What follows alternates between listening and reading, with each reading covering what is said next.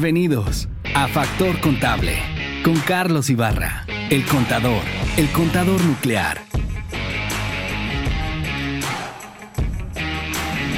Amigos, ¿qué tal? ¿Cómo están? Aquí su servidor y amigo Carlos Ibarra, el contador, el contador nuclear para todos ustedes. Hoy con un capítulo bastante interesante con un actor bien, bien conocido aquí en la comunidad regiomontana y otras más allá de nuestras fronteras que ha hecho algunas películas, ha hecho algunos cortometrajes y bueno, ahorita vamos a platicar con él. No sin recordarles que estamos aquí en la cabina de Mama Amor, que ya vamos para más de un año, más de un año ya tenemos aquí, Chris, aquí que nos reciben en Mama Amor, donde tú puedes hacer tu podcast, donde puedes hacer tu propia, bueno, tu producción con tu contenido. Aquí te, te facilitan las instalaciones con, este, con esta calidad auditiva y también visual. Tenemos un dron donde pueden hacer tomas de tu negocio. Aquí lo podemos ver eh, aquí en, en imágenes de lo que se puede hacer de tu negocio para que brille, para que vendas. Bueno, aquí en Factor Contable te recordamos que pre- pretendemos que nuestros invitados compartan sus experiencias de trabajo para ti, para que tú escuches de viva voz de ellos esos detalles finos de, de esas profesiones que ellos tienen que tú puedes emular y para que te vaya fregón en la actividad que tú desarrollas. Hoy tenemos un gran amigo y un gran, gran actor, a mi amigo Sergio, Sergio, Sergio Quillones. ¿Cómo estás, mi checo? Muchas gracias, Carlos, por la invitación. Eh, oye, bienvenido, Sergio, bienvenido. Este, hace rato que queríamos platicar contigo y usted andaba por las Europas y no podíamos coincidir con, con estas Hombre, Se fechas. atraviesa de pronto algún viajecito y hay que aprovechar. Eso, y aparte tú eres bien, bien callejero, siempre andas ahí, este, bueno, te lo mereces, has trabajado mucho, de vacaciones y bueno, a veces de trabajo, ¿no? Definitivamente. Entonces creo que uno tiene que respetarse sus tiempos, sus vacaciones, sus tiempos de descanso. De pronto te cae chamba justo cuando ya tienes planeadas, planeadas vacaciones. Ajá. Yo no deshago nada. Primero está mi vida personal. Entonces, si tengo que decir que no, porque ya tengo planeado mi tiempo de descanso, yo respeto mi tiempo de descanso. Eso es todo. Oye, Sergio, bueno, pues vamos a platicar contigo para la gente que no te conoce. Eh, ¿Quién es Sergio Quiñones? O lo conocemos nosotros en teatro y lo que te hemos visto, pero ¿qué onda contigo? ¿Dónde naces tú? Eh, ¿Dónde empiezas eh, tu carrera profesional como contador? Y también cuándo empiezas a hilar este, este amor por, por la actuación. Claro que sí, te platico con mucho gusto. Mira, yo soy originario de Monterrey, Nuevo León. Soy regio, regio. Hasta el de tuétano. Hueso colorado, hasta el tuétano. Ajá. Nacido en Monterrey, Nuevo León. eh, tan regio como el mismísimo Hospital Muguerza, que todavía, que todavía tenía maternidad en esa época, y ahí Ajá. nací. eh, hijo de madre regiomontana, de padre de- del estado de Chihuahua, de Parral. Chihuahua, eh, pero con toda la vida hecha aquí. Vengo de una familia muy, muy regia, muy normal, muy tradicional. Eh, vengo de una familia muy linda, de una familia muy estable, muy funcional, papá, mamá, hermanas. Eh, tuve una infancia preciosa, no tengo... El modelo de la familia regiomontana, ¿no? De los 60, de los 70. Es ¿no? correcto, sí, Sí. de los 60, 70, eh, una vida muy, muy tradicional, muy tranquila. muy De- ¿Del sector de qué parte de Monterrey? ¿De, Cumbres? De Cumbres. toda la vida, de toda la vida hemos, hemos vivido Entonces ahí. todos te conocen ahí, en la colonia. de Eh, Cumbres, bueno, al menos mayoría. en los sectores antiguos, Ajá. primero, segundo, tercero y cuarto, porque ahora ya cumbres, ya, eh, cumbres de Huinalá, ¿verdad? Hasta el aeropuerto, eh, de, de cumbres Vista Hermosa, todo esto, pues Ajá. sí, ahí crecí, ahí fue mi adolescencia. Eh, Monterrey era diferente, había pocos colegios, los niños estábamos en el Instituto Regiomontano Chepe Vera, la Ajá. gente del Poniente, o en el, en el Franco Mexicano, el CUM, para secundaria. Sí. Entonces yo estuve en ambos, que era muy cercano, el CUM en Gonzalitos, el Regio Chepevera acá en, eh, en la colonia Chepevera. Entonces casi todos estamos ahí, nos conocíamos todos. Sigo frecuentando a mis compañeros de... Sí, sí te he visto que hay en tus fotos Sí, de que se echan la pues, copa y la cerveza. Muchos, muchos años. Entonces, pues fue una infancia muy tradicional, muy normal, eh, muy cómoda. No tengo más que buenos recuerdos de mis padres, de mis hermanos, de mi primaria, mi secundaria. Como todo regio, y no había muchas otras opciones. Eh, ya preparatoria, justamente por eso había ido al CUM en secundaria. Eh, hacer la preparatoria en la UDEM, empezar la carrera de contador público también en la UDEM, cuando no había campus, te puedes imaginar Estaban todos regados, ¿no? Estábamos regados, los contadores estábamos en el Mater, acá en San Pedro, cerquita de los tubos. eh, ingenieros estaban en La Bastida. Estábamos en... Había colegio- unos en el centro, ¿no? Eh, También. Había una escuela. Sí, la de educación. Bueno, la- UDEM. eh, no sé, lo que había en el centro en aquella época también era difusión cultural de la UDEM. Eh, la prepa era, también estaba segmentada, la Humberto Lobo, el CUM, etcétera. Y, y bueno, empiezo mi carrera de contador yendo las tardes al Mater, porque Ajá. no había campus. Finalmente ya se me hizo muy difícil y me voy a la Universidad Regiomontana, fue que terminé mi, mi carrera de carrera. contador y en ese momento eh, entré inmediatamente a la Facultad de Filosofía y Letras para lingüística. Eh, empecé a escribir, me gustaba mucho escribir. Empecé a hacer cositas de teatro con la UR, con Mar Gutiérrez, con Radko Tichavsky, eh, finales de los ochentas. Ujú. Entonces, siempre traté de, de ejercer todo lo que estudiaba. Eh, si era literatura, hice muchas publicaciones de poesía. En aquella época el norte tenía una sección cultural a cargo de Juan García Alejandro y, y muchos de los escritores locales, ahora grandes escritores. Estamos hablando de los ochentas. De los ochentas. Ok, ok. eh, grandes escritores, David Toscana, Pedro de Isla, Armando Ajá. Denis Pulido, Chepo Solís, todos publicábamos ahí, eh, estudiábamos. ¿Y cuál era tu contenido en eso que...? en- Poesía. Yo, yo Poesía. publicaba poesía en el norte cultural y en las secciones suburbanas, en el Sierra Madre, teníamos una columna que se llamaba Sin Patrocinio y ahí hacíamos crítica social, muy parecido a lo que hago ahora en Facebook.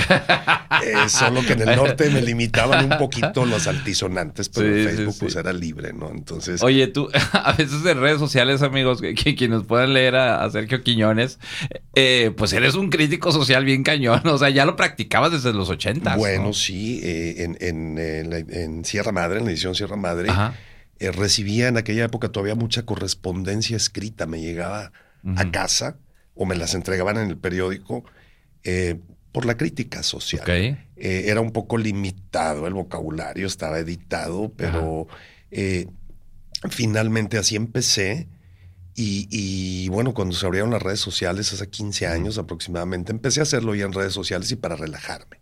Me sigue gustando mucho, Aunque a veces te relajas de más. aunque a veces me relajo de más. Bueno, hemos, la, la pandemia nos ha cambiado a todos. Entonces, mi apreciación para hacer crítica social ahora es un poco distinta.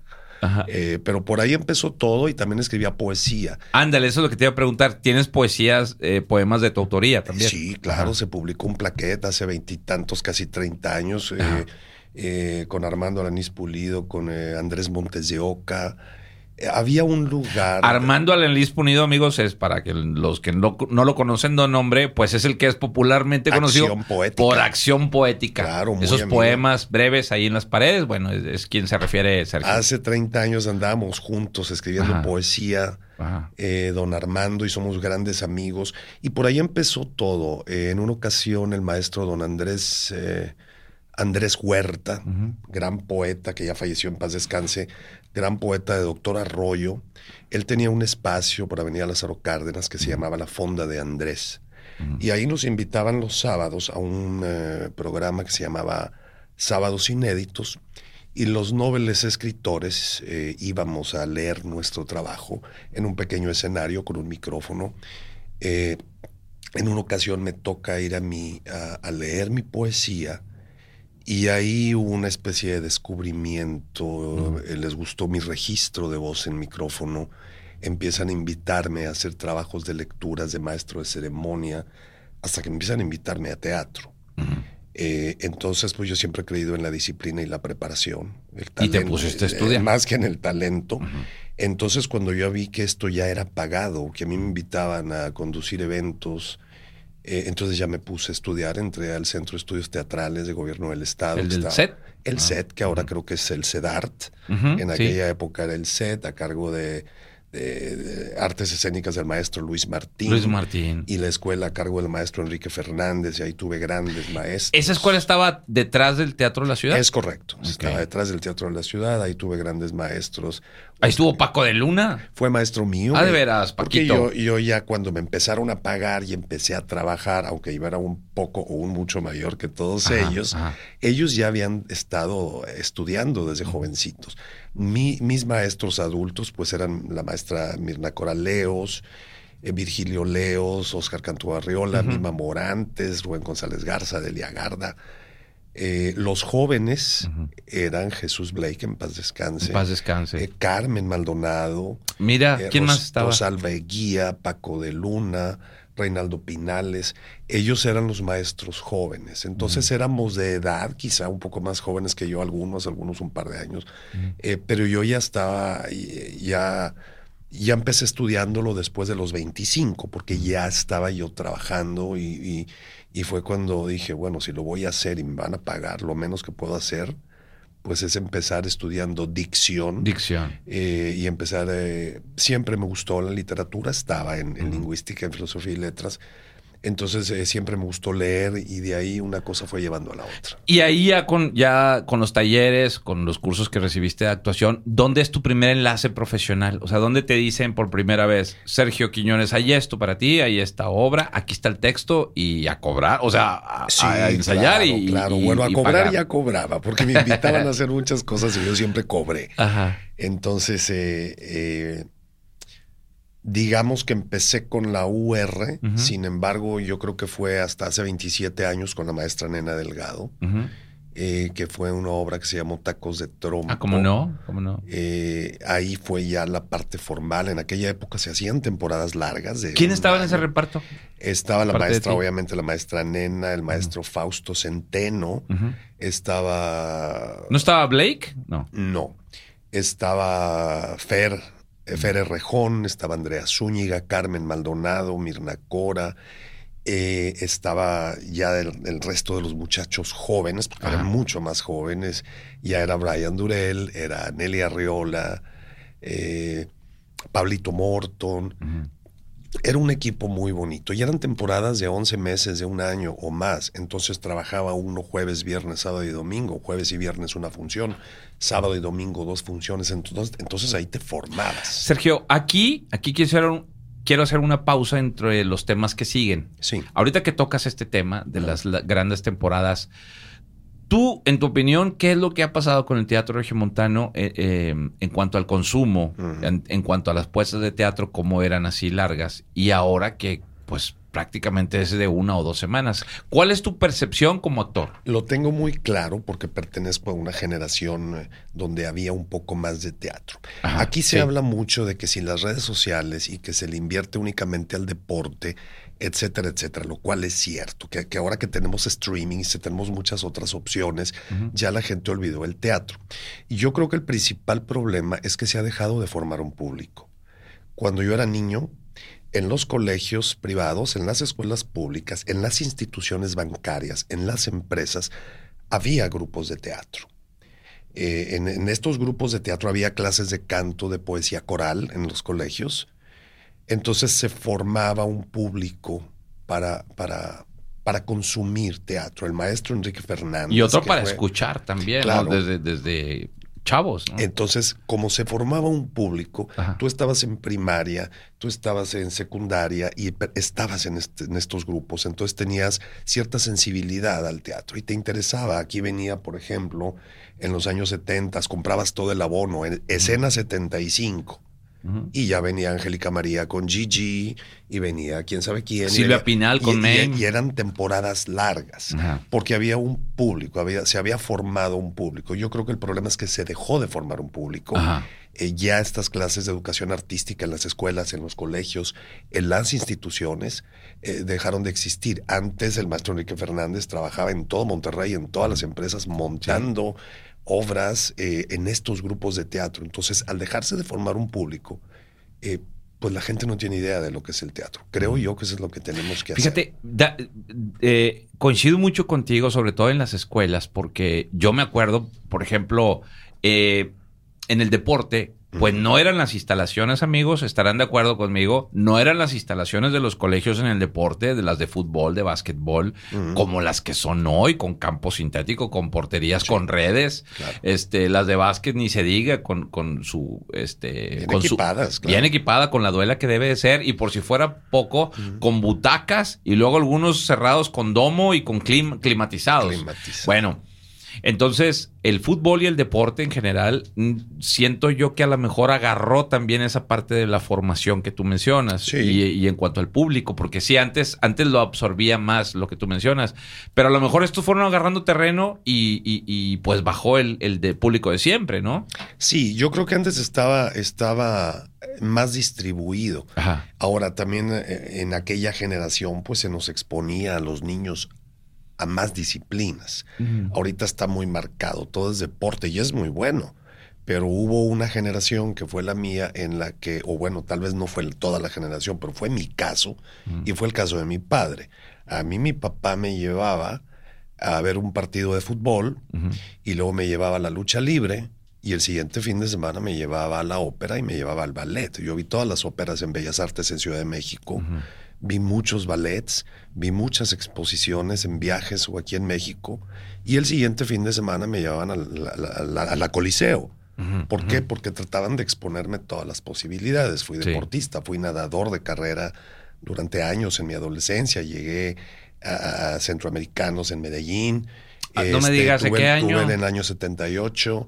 Tuve lugares nacionales. ¿Compitiendo competí- en qué compitiendo disciplina? En 100 metros pecho, Cien- natación. Ya. Eh, competí en la Francisco Márquez de Ciudad de México, que fue donde fueron las Olimpiadas del 68.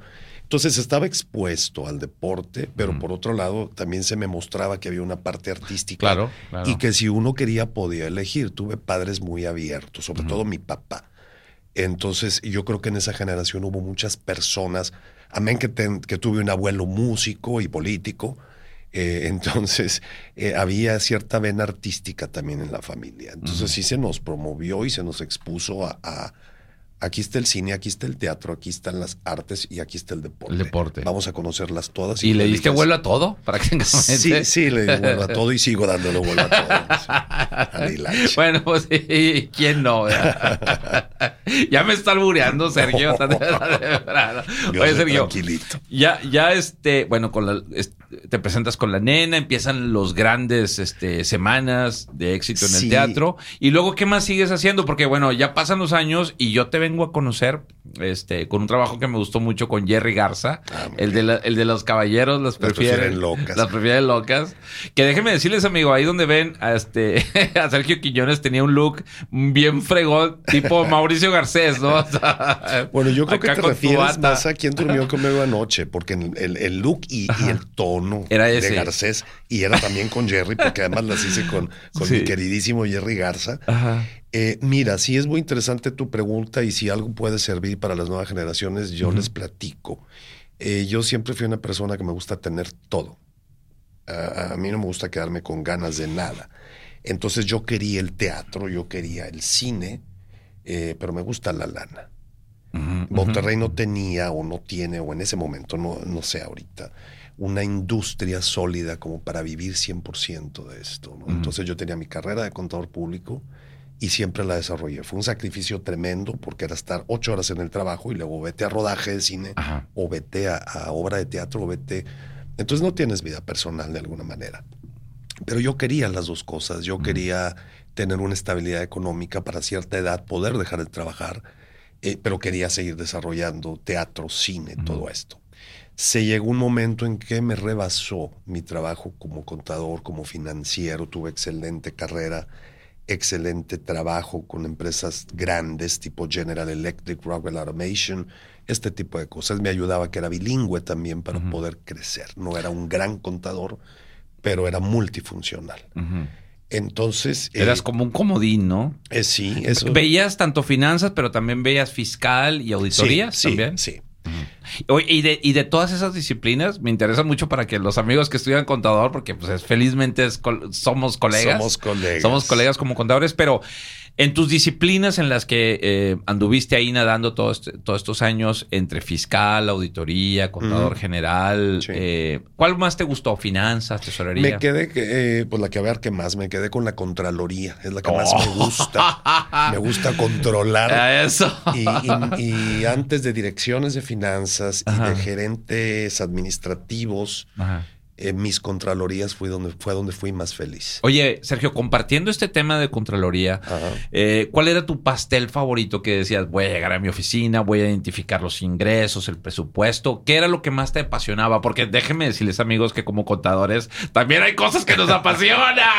Aparte los números. Me encantaba. Tú entras al ruedo Eh, y ves el pastel y, y tú dices, por aquí el toro Me en los cuernos. encantaba, primero no porque batallé, me encantaba la labor de FP&A, Finance Planning and Analysis. Ujú, ¿No me puedes Eh, que, era, explicar? que era analizar costos, eh, analizar variaciones y luego presentarlas, porque aquí cubrí, cubría un poquito la parte de actuación. Ah, Tenía ajá. que pararme, everything had to be, has to be in English. Ya. Entonces era practicar mi inglés, era eh, tener una postura, tener una voz, aplicar lo que había aprendido en la escuela de teatro, Así presentando las variaciones financieras de una planta en Estados Unidos o en Canadá o en México. Entonces cubría un poquito todo lo que a mí me gustaba. Me fui por el FP&A, que fue Oye, lo que más me... y, y, y, lo- y las tablas que nos da el teatro para, Ahí es donde yo le digo a los para luego, amigos, para tener que improvisar ante un ante una audiencia o ante un público una pregunta así de esas, pero cañón. Ganas cañones. mucha credibilidad porque eres muy elocuente cuando eres actor. Esto va no para los jóvenes, sino para los papás de los jóvenes. A veces le dicen al chico o a la chica o al chique, eh, no es, eh, vas a estudiar actuación por Dios. Si eres ingeniero, todo lo que tú estudies te va a servir y te va a dar un valor agregado. Más que una maestría que te haga muy específico, que siempre será muy buena. Ah, Pero claro. eh, a la larga lo entendí ya de adulto. A mí, para mis presentaciones en Estados Unidos o aquí, esa elocuencia, ese decir a los ojos, permíteme, en este momento no tengo el, análisis, pero te lo traigo en este segundo. En lo que vas a tu oficina ya, ya tienes la respuesta y tu elocuencia y tu seguridad al hablar, tu postura, te dan mucha credibilidad. Por otro lado, y eso viene de, de la, de la escuela de actuación, por otro lado, estás en un rodaje y si tienes cercanía con el director o te da la confianza y estás sentado y ves que se han perdido seis, siete horas, tú le dices al director, que eso sí me ha pasado, mira, aquí hay un error. Estamos grabando la secuencia 24, pero por un error de logística se trajeron el vestuario de la escena 32. Hemos perdido seis horas, has perdido cuatro mil dólares por la renta del equipo. Entonces, eh, pues eso también. Más el en- catering todo. En, tu visión de, de echarle números a todos, pues dice el director, ese tráiganselo la siguiente. A lo Sí, mejor no es muy buen actor, pero me da muchos tips, me Sí. da Entonces, una cosa siempre va, eh, todo lo que est- estudies te va a dar un valor agregado. A mí me lo ha dado. Fíjate que oh, yo te preguntaba esto porque yo, eh, yo conozco cirujanos plásticos este, triunfadores, exitosos en, en- en- en el campo de trabajo.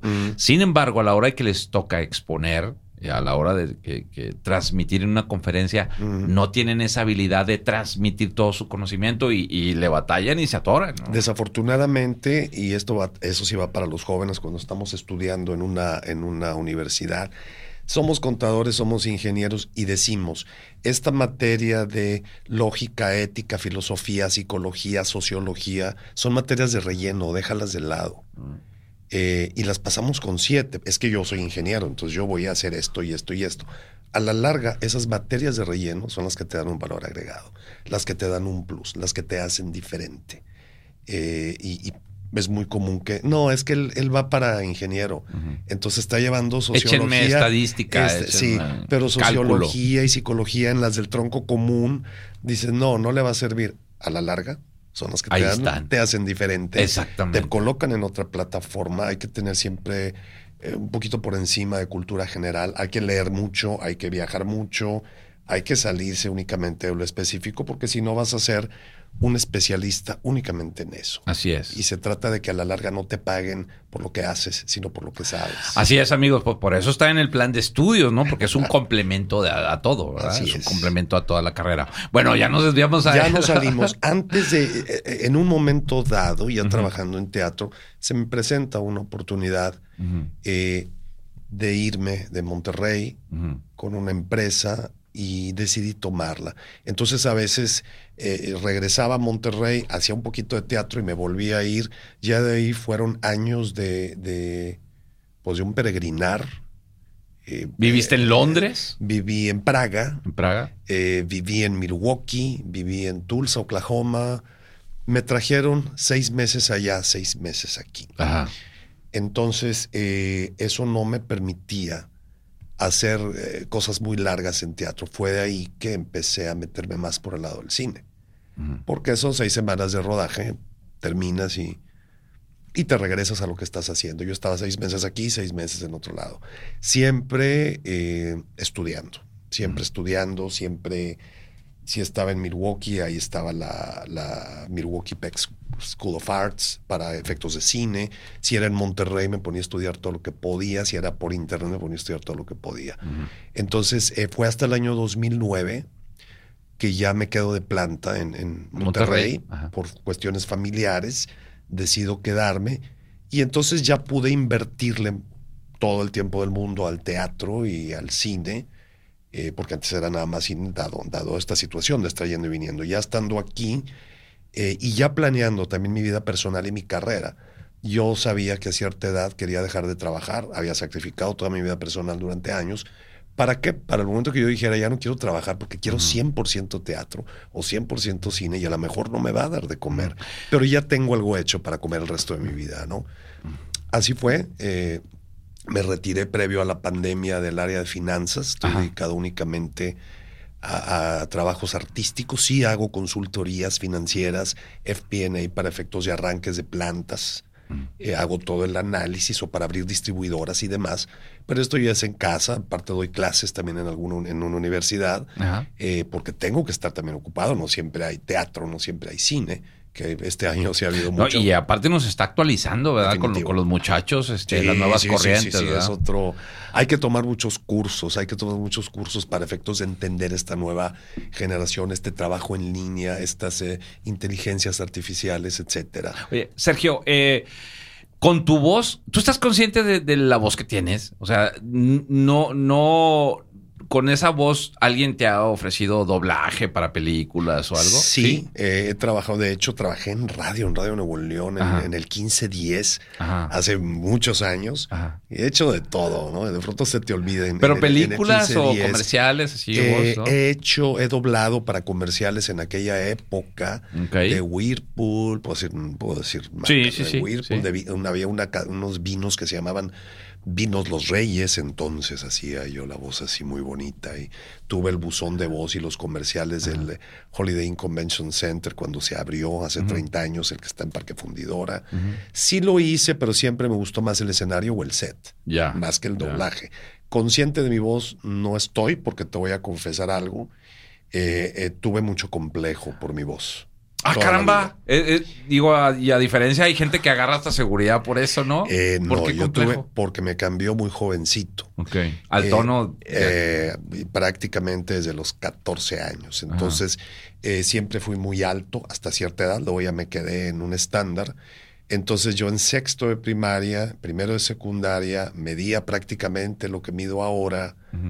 Ya me estaba cambiando la voz y a mí me daba mucha vergüenza porque todos los demás tenían voz de niño. Repito, como, bullying- como yo. Sí, el bullying era por ahí, me veía más grande, entraba a las discotecas como si tuviera 18 y Ya. tenía 14. Oye, nos metíamos, este, bueno, es un tema a veces recurrente a, a lo- a los cines de adultos. ¿verdad? Uh, Me da me da claro. tres boletos, Y te por puedo favor. decir hasta cuáles, yo y, que- y nos echamos toda la saga de Manuel con Silvia Cristel. Oye, todos se formaban contigo. Eh, claro. Son mis amigos de parranda estos tres. Sí.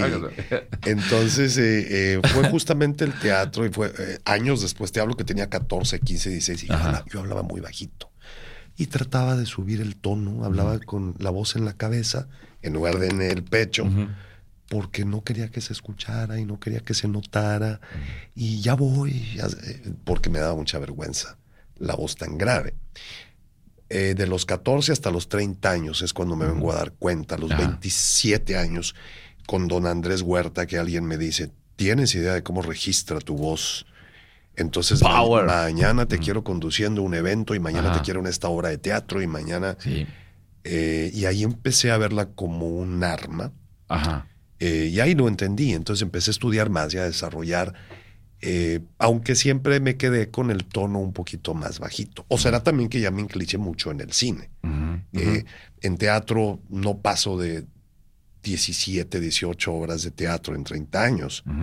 Eh, Oye, y que, y que, en ese repertorio ya tienes que contar que, que, este, que estuviste en Sugars. Ah, claro, con mi queridísimo Carlos y dirigidos por el maestro de Luna. Paco de Luna, producción de Tomás Espinosa. Que regresamos, amigos, de una vez vamos avisándoles en octubre, el, sábado y, domingo. De, tantos, en, 28 y 29 de octubre, como que aquí lo vamos a anunciar. este, Con Sergio Quiñones en un rol de un papel bien perro, está interesante, está interesante. Ahí estaremos en Plaza Fátima, ahí en San Pedro, en octubre del 2023. Oye, pero bueno, eh, estamos agarrando el tema de todo. de todo. Oye, el, la película es el cortometraje que, que, fueron a, eh, Festival de Guadalajara. El Festival de Guadalajara. Eh, tuve la, la, jaula.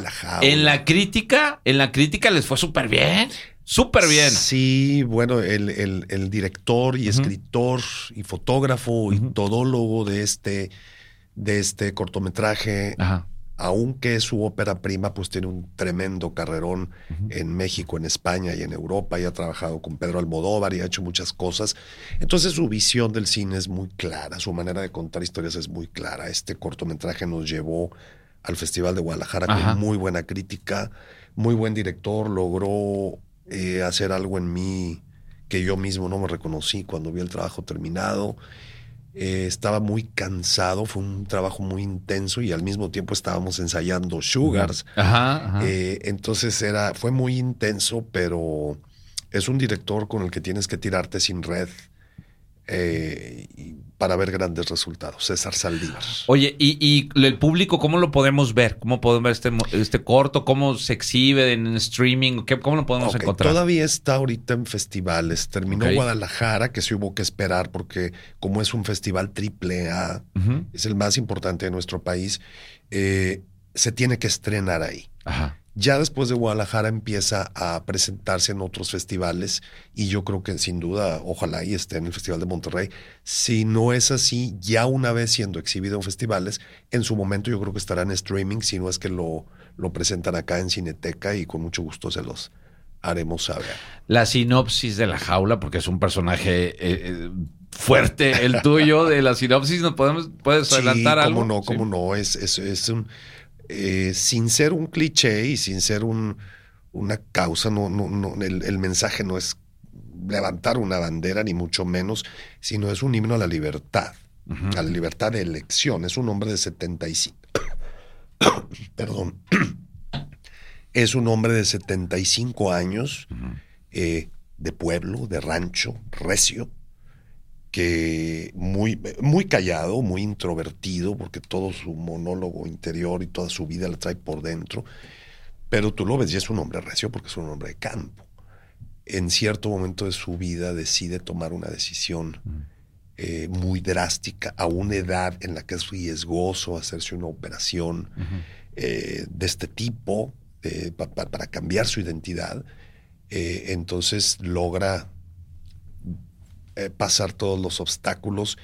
Y, por ahí va la historia, ¿no? Es, es un personaje eh, que eh, sufrimos las de Caín esos meses porque, bueno, yo sí me lo llevo a casa, para, sobre todo porque en un cortometraje donde no tienes mucho parlamento, no hablas, el, el, cine se cuenta con miradas, con actitudes, con...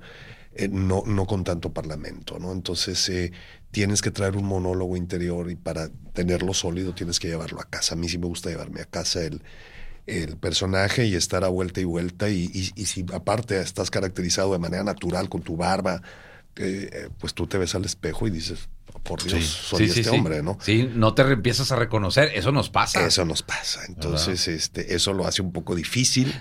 Pero bueno, al final del día ahí están los resultados. De hecho, yo les comparto, amigos, en Troya, donde tuve la oportunidad de ser extra, de, de contra Aquiles, se empieza uno a poner el uniforme, el casco, las espinilleras, todo, y con la barba y con el casco se empieza uno, pues sí, a, vivir, a, vivir, a agarrar el ambiente de la guerra, es, eso es inevitable. Claro. Oye, Sergio, em, tú, tú en, tu carrera, eh, hubo un punto de partida que tú dijiste, no, le voy a dedicar más tiempo a ser contador. O dijiste, no, de plano, quiero ser actor y quiero probarme con diferentes roles y en otros países. ¿Cómo guardar este equilibrio tú? Este, ¿Cómo decidiste llevarlas a la par estas dos carreras? ¿Qué- cómo- cómo- ¿Cuál fue tu conclusión? O sea, en, en- en- en- en verlo todo como un todo, vamos. Qué buenas preguntas me haces y espero que sirva de algo. Eh, yo- para mí lo más importante en la vida y el éxito ahí está basado y el ego y la soberbia y los éxitos y todo es mi vida personal. Y mi vida personal la traduzco a mi vida familiar. Entonces, nada que exponga mi estabilidad familiar eh, vale la pena. Entonces, eh, sobre esas bases, eh, parte de la estabilidad también era la económica. Entonces yo decía, yo quiero seguir haciendo arte, sin embargo, en este momento me conviene eh, seguir trabajando en área de finanzas. Esto me llevó a decir, esto también es un sacrificio porque voy a estar en dos aguas, nadando en dos aguas, y, pero quiero hacerlo. Entonces no batallé para tomar la decisión. Cuando me tuve que ir fuera, pues sí me iba a lo que más me dejaba y qué oportunidades tenía y cuáles tenía acá artísticamente y decía, bueno, en este momento me conviene. Siempre tuve muy claro también que esto no se acaba en, la parte artística y en la parte laboral en una empresa sí se acaba. Entonces yo decía, yo nunca fui de los que decían es que voy a llegar a los 30 y se acabó porque ya no soy joven, porque no. Yo sabía que iba a haber viejitos y, y es lo que estoy haciendo ahora. Trabajos de Roles. roles de viejito, ¿no? Entonces, Ajá. nunca tuve miedo a eso. Entonces, dejaba de trabajar eh, y, y luego regresé. Me iba a otro país a trabajar como financiero y luego regresaba. Y de ahí también que me metí más al cine, porque, eh, como te decía, en teatro, 17, 18 horas de teatro. En cine tengo más de 50 participaciones entre cortos, largos, etcétera, durante todos estos años. Eso me, da- me daba más oportunidad de poder hacer las dos cosas. Porque el cine, te digo, terminas tu rodaje, amén de que llegas a una etapa de tu carrera financiera y ya con las nuevas tecnologías, yo me iba al rodaje seis semanas con la laptop y ahí sacaba el cierre de inventarios y yo podía hacer todo a distancia. Hay, un, hay una fecha de caducidad de, de labores, ¿no? Dices, Sí, aquí, sí. aquí corte y se acabó. Así ¿verdad? es. Vida nueva. Vida nueva. Oye, viviendo fuera de México, o sea, lo, lo- ahí ya me agarró el acento chilango. Un poquito, un poquito. viviendo fuera de México, quien nos ha- quienes hemos tenido la oportunidad de trabajar fuera de nuestra patria y, y estar viviendo, en- no sé si viviste solo ese tiempo, Siempre, sí. siempre solo. De repente, ¿qué es lo que extrañabas de nuestro país? La comida. La comida. La comida. Soy un marrano para comer y sobre todo la comida mexicana. La Oye, y luego tú con, con los platillos exóticos que tiene, tiene un, un menú y un repertorio este, de, de, de predilección por, por todas las comidas, ¿no? Italianas, árabes, este, Española, y claro. bueno para el, para el vino también, mi Ah, Sergio. bueno, sí, sí. En mi casa, en mi casa que es su casa, se un toma, buen catador de vino. se toma vino como si fuera agua de la llave. Oye, y ahorita. Agua de la llave. Oye, Sergio, y ahorita que decías el núcleo de familia que no está expuesta, mira, tan así, yo lo veo reflejado, que tengo el gusto de conocerte este, ya más en persona, que hasta en tu perro, este, Porfirio, Porfirio se llama, ¿verdad? Plutarco. Plutarco, ya, ya sabía que andaba por la por época del, del México viejo. Este, ¿tienes un bulldog inglés? Eh, sí, Plutarco, sí por el México viejo, porque se parece a Plutarco Elías Calles, al presidente. Me gusta mucho la historia.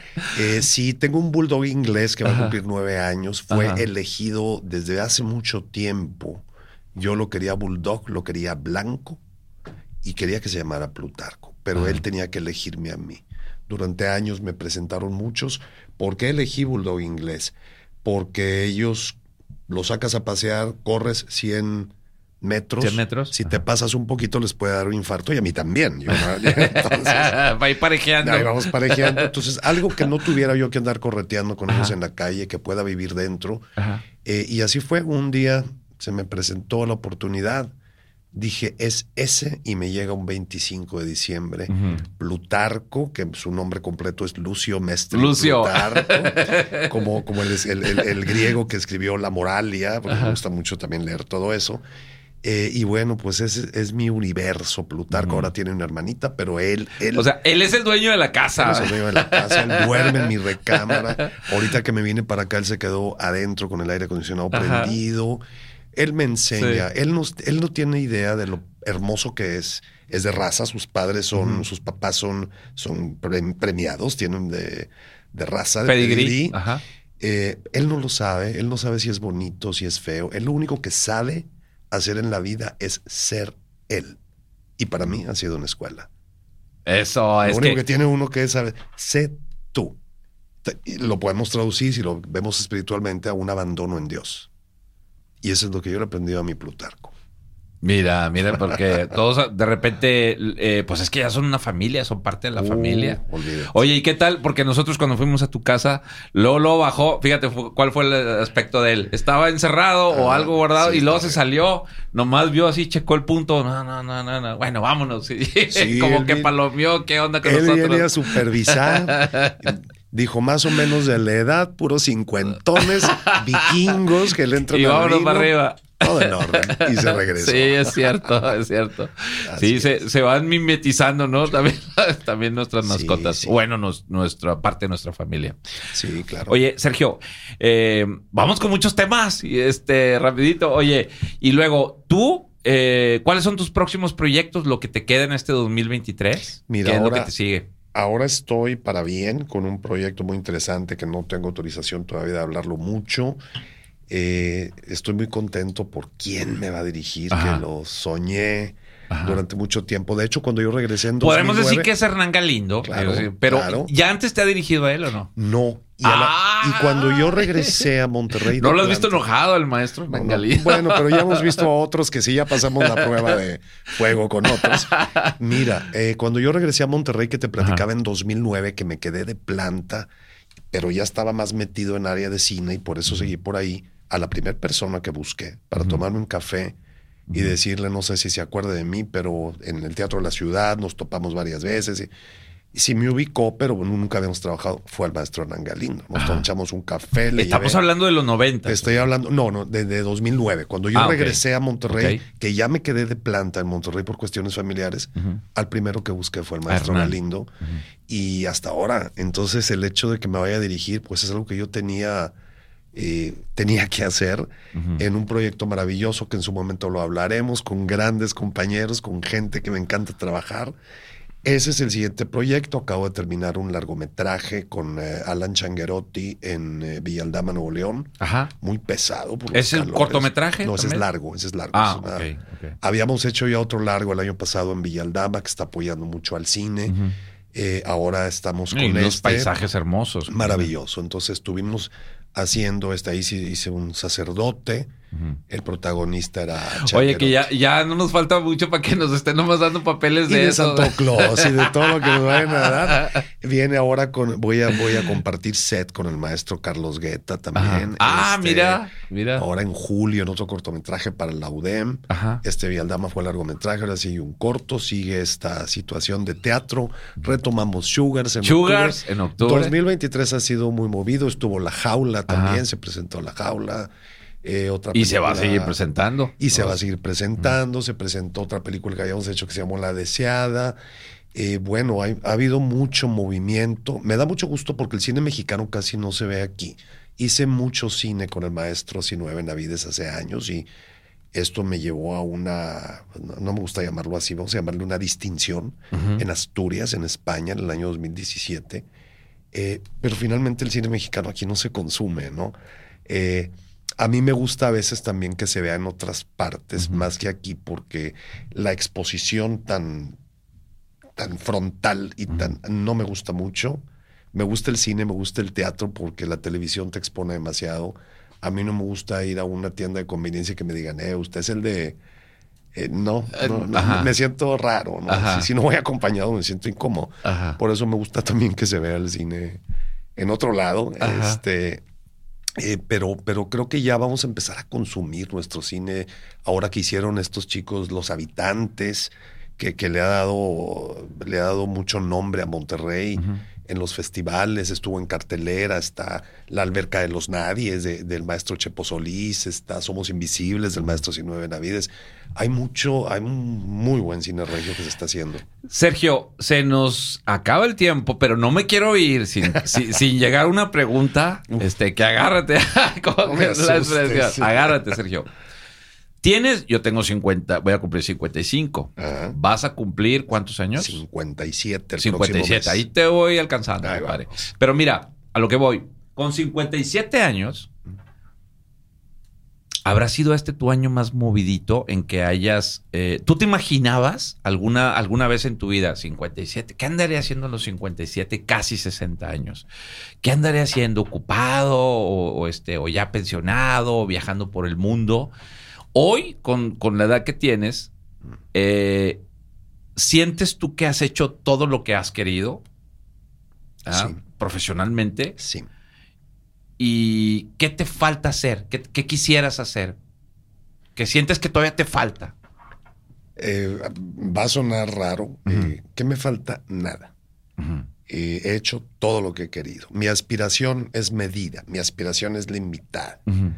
A mí no me digas que si quiero ir a Hollywood, a mí no me interesa, porque si me tengo que salir de mi casa, a mí no me interesa Hollywood. Lo que habíamos hablado del, Claro, del núcleo sí. de, mí- de familia. Entonces he hecho todo lo que he querido, disfruto del set en un largometraje con gran presupuesto, disfruto del set en un cortometraje de estudiantes, disfruto una gran obra de teatro en, en la gran sala, disfruto la pastorela del diciembre de la parroquia. Al que le gusta el set y el escenario, le gusta aquí, le gusta Exacto. acá. ¡Eso! Entonces, eh, Estoy eh, de acuerdo contigo. Yo no veo los Óscares, yo veo los Goya. A mí me gusta mi idioma. Soy, soy traductor de carrera, soy lingüista, pero a mí háblame en español, en castellano. Yo los Óscares no me interesan. Prefiero, si algún día me ganara un premio, me gustaría un Goya, definitivamente en España o aquí en mi país. Pero- entonces, ¿qué me falta por hacer? Pues seguir haciendo, vivir, eh, vivir eh, tal y como vivo ahorita, viajar, seguir viajando. He hecho todo lo que he querido. Eh, a veces me preocupa no tener un objetivo así, porque estoy haciendo todo lo que quiero. Pero no hay un. Sigue Hollywood y sigue. Ujú. Sigue, sigue. O irme a la Ciudad de México a No, hacer. no, ¿verdad? no, en estas Oye, alturas. Y luego, pues recargas tu baterías, ¿no? Te vas a Puerto Vallarta. Ah, bueno, tengo, Allá- tengo allá- una, tengo una casita allá. Y Oye, y a- también y has hecho teatro ahí con ellos, Sí, ¿no? estuve con el maestro Vallarta. Alberto Sosa en Ajá. una obra muy bonita eh, que fue real, muy fuerte también, de temas fuertes.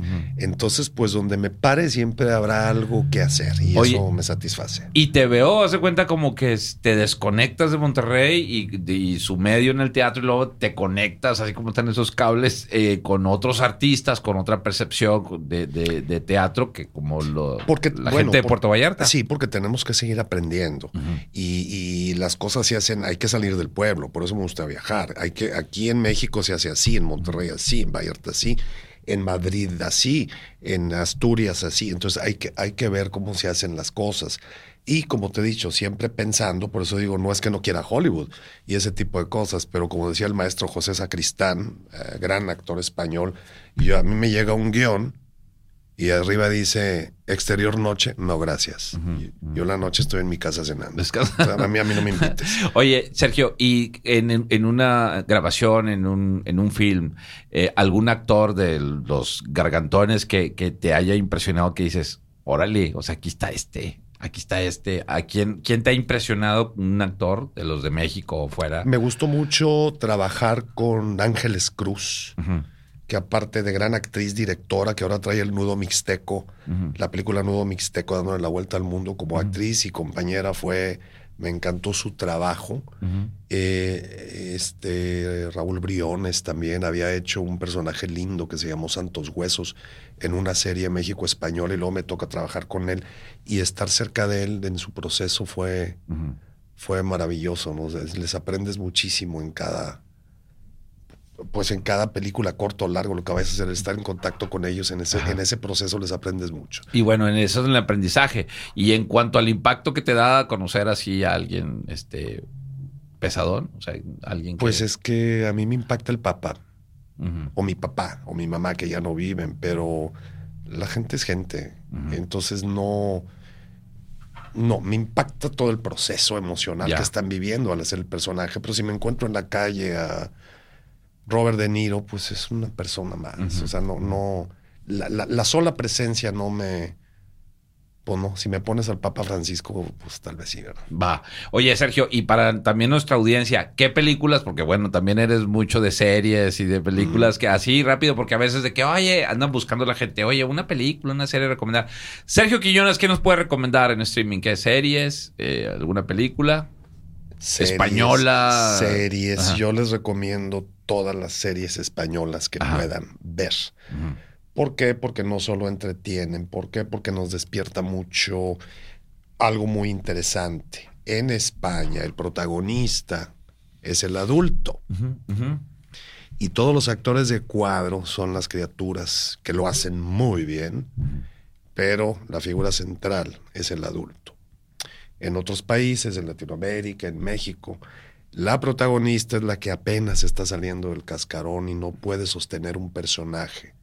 Y la sostienen los personajes que son terceras partes Al revés. grandes eh, histriones.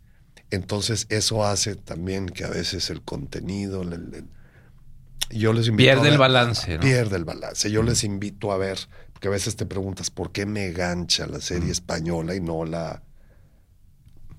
Por eso. ¿Como cuáles, por ejemplo, de las del español? Todas las que ha hecho Sacristán, todas las que ha hecho estas de Entrevías, eh, te puedo dar los nombres, pero no recuerdo. Eh, José Coronado, grandes actores que están entre los 40 y los 60. José Coronado, eh, ah, se me va, Sacristán, este, López, que hizo a, a- a las series históricas, también se los recomiendo mucho. Yo soy amante de la, de la historia. Isabel, Carlos Rey Emperador, eh, la de Bolívar, que creo que es colombiana o venezolana. Todas las series de. Yo los invito a que vean series de, de historia, porque van a estar viendo una novela, vamos a llamar, que te está aganchando y estás aprendiendo mucho. En Carlos Rey Emperador te están contando al mismo tiempo eh, la situación de España eh, como país, más la situación también alemana, porque era Carlos I de España, quinto de Alemania. Hablan de Francisco I de Francia, de Enrique VIII, de Hernán Cortés en México. Entonces te da una visión general. Dejemos de estar viendo cosas que, que no nos llevan a nada. Vamos a ver algo que nos, que nos cultive un poquito, al menos para tener conversación al momento de estar sentado en una cena, ¿no? Oye, sí, sí, sí, este, bueno, fíjate que no, no le había puesto atención a las series españolas, por eso la pregunta, y pues bueno, la- para considerarla ahí dentro de, de empezar a ver este cosas diferentes, ¿no? Este, y películas, ¿cómo andas de películas? Este, ¿cuál, ¿tienes una predilección? Tengo un problema con las películas. Ajá. Desde de- el hecho de trabajar en ¿Te hiciste cine, más crítico? O sea, a, a partir de que empezaste me a hacer hice cine. menos interesado en Ajá, ver cine. ajá. Eh, es como ya no las puedo ver igual. Estoy pensando en, estoy viendo una escena y estoy pensando en toda la gente que está detrás. Entonces pierdo un poquito el. Cuando veo cine, me gusta mucho el cine italiano de los 50, 40. Me encanta Federico Fellini, Luchino Visconti. eh, me encanta el ruso Einstein de 1920, que viva México, el acorazado Potiemkin.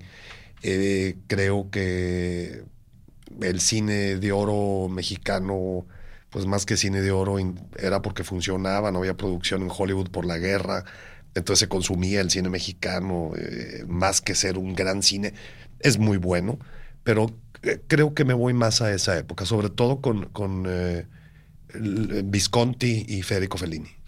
Luis Buñuel también es. Ah, pues sí, Luis Buñuel, que aquí tuvo, tuvo un, eh, uno lo, lo conoció en la infancia, pues porque tenía un cine ahí en, en Constitución. Ah, teníamos el cine Buñuel, cine de arte, Cine Buñuel. de arte. Muy, Oye, muy. Oye, Sergio, nos vamos a ir con esta última pregunta. Sí, señor. Ya más o menos le rascamos a esta pregunta hace 10 minutitos. Ah. ¿Dónde es el balance de alguien como tú para compartir las dos carreras? El balance que te hace feliz en la economía, en, la resistencia para, para pagar eh, las facturas de- de tu vivienda, de tu salud. ¿Dónde encuentras tú el balance? O sea, nos platicabas de tu familia, pero en, en tu interior, en tu interior, eh, poder compaginarla. Sobre todo esta pregunta porque, eh, porque algunos chavos, sobre todo, que, que- que estén en ese camino, que nosotros llegamos en algún punto y decidimos por una cosa y pudo haber sido la otra. Entonces, sin embargo, nosotros, por eso me identifico mucho contigo, encontramos este balance. Yo quiero que me digas cuál fue el tuyo. El tener claro mi concepto muy personal de éxito. Y el éxito para mí es vivir en paz y dormir tranquilo. Hay quienes el éxito es el dinero, hay quienes es el arte, aunque no tengan dinero, hay quienes queremos todo. Entonces hay que ser medidos y objetivos en decir si hago arte y hago finanzas, voy a tener un poquito de esto, un poquito de esto, un poquito de esto. Entonces voy a dormir tranquilo, voy a vivir en paz. Llego a los cincuenta y tantos, llego a los sesenta, no tengo urgencia de trabajar para pagar un recibo. Tampoco tengo dinero para hacer lo que yo quiera, pero es que hago lo que quiero y lo que quiero no cuesta dinero. Eso me trae paz. Me puedo ir a mi casa a sentar a ver la tele o me puedo dormir y, sin estar pensando en todo lo que tengo que sacar adelante. Y ya para mí eso es éxito. Entonces, si yo, lo, si yo le pongo pesos, si le pongo residencia, si le pongo... No, yo nomás cuido un viaje al año. Europa es así. De regla. Me reclama cada año. Eh, aprecio de cambiar mi coche cada 10, no importa. Ajá, si ajá. mi éxito no está en un coche. Entonces, yo creo que en, en tener ese equilibrio de. eh, eso te da mucha paz y, sobre todo, mi sueño, dormir tranquilo. Creo que ahí está. Lo que me dé paz y me lleva a dormir tranquilo, por ahí va. Por ahí olvídate es. de Hollywood y olvídate de la casota. Ajá. Eso. eso. Bueno, pues tuvimos muchísimas gracias, Sergio contrario. Quiñones, un gran amigo, es un gran actor donde hoy escuchen esa voz que yo todavía pienso que puede dar muchísimo más eh, Sí. en, en comerciales, en, en doblajes. Hombre, pues Este, contrátenme, ya saben, estamos puestos.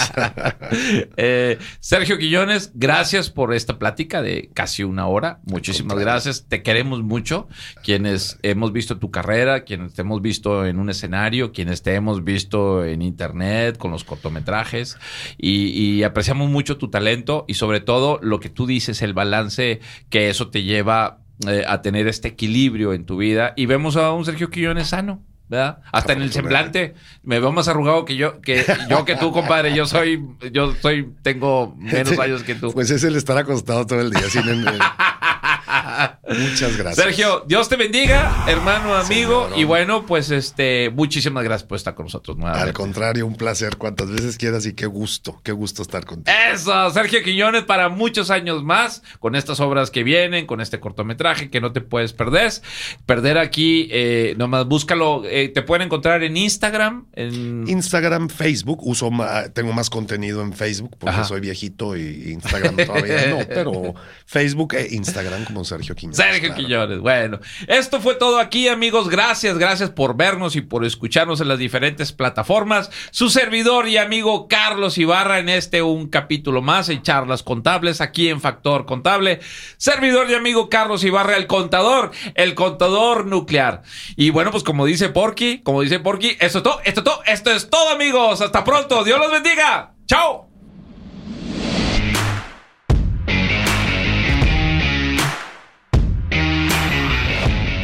Bienvenidos a Factor Contable con Carlos Ibarra, el contador, el contador nuclear. Acompáñanos todos los viernes a las 3 pm y escúchanos en Spotify o en tu plataforma podcast favorita. En Mamamor, producimos tu podcast y posicionamos tu proyecto en Spotify, Apple Podcast, Amazon Music y todas las plataformas podcast. Cuenta tu historia. Mamamor Live. Despierta tus sentidos.